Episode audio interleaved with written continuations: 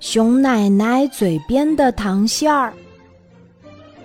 豪猪先生以为自己了不起，因为他是侦探。今天，熊奶奶走过他的身边儿，他对熊奶奶说：“你今天吃的是不是芝麻糖？”熊奶奶说：“我又不是孩子，吃什么芝麻糖呀？”你肯定吃了芝麻糖，不用难为情。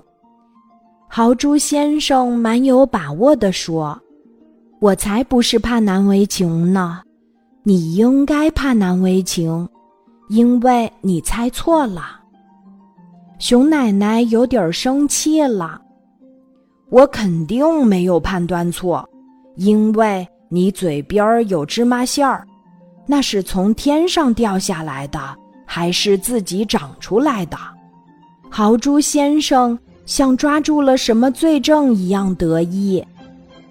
你还是错了，你可以想一想，还有什么其他的可能？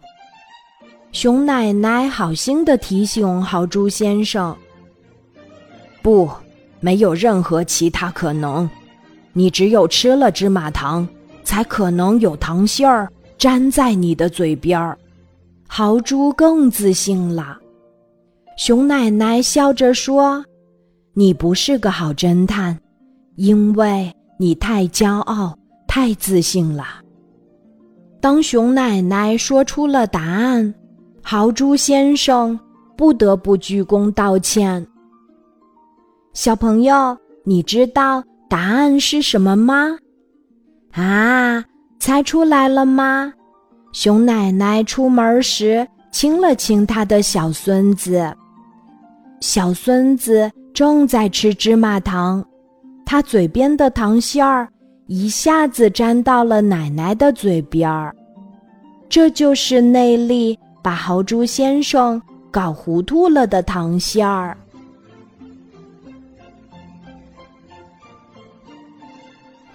今天的故事就讲到这里，记得在喜马拉雅 APP 搜索“晚安妈妈”，每天晚上八点。